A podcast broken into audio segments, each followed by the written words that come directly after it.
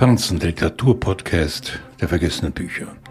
In Grenzfahrt von Andrei Stasiuk führt der Autor uns zurück in das Jahr 1941, kurz vor dem Überfall der deutschen Wehrmacht auf die Sowjetunion. In einem zweiten Erzählstrang lässt er den Vater des Erzählers in sein Dorf zurückkehren. Inwieweit die Erinnerungslücken aus seiner Kindheit Selbstschutz oder Anfang einer schleichenden Demenz sind, bleibt dabei offen.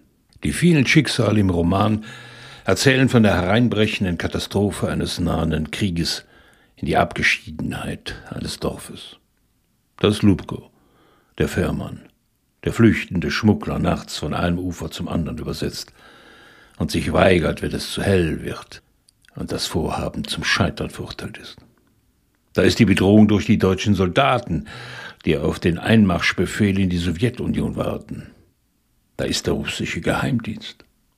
Ohnmächtig sehen sich die Bewohner einmal mehr den Interessen einer fremden Besatzungsmacht ausgesetzt. Der Übersetzung von Renate Schmidtgal verdanken wir es, dass wir einen Eindruck von der sprachlichen Brillanz des Autos bekommen, dessen Flusslandschaft am Bug der stille Held des Romans ist. Die Natur scheint unberührt im Heute wie im Damals, und doch von menschlicher Ohnmacht durchzogen. Wenn Stasiuk die mondhellen Nächte schildert, wie die schleichende Gefahr bedrohlich anwächst, lauschen seine Figuren ihrem eigenen Herzschlag nach. Kriege sind niemals vorbei. Die Erinnerung an sie wird vererbt.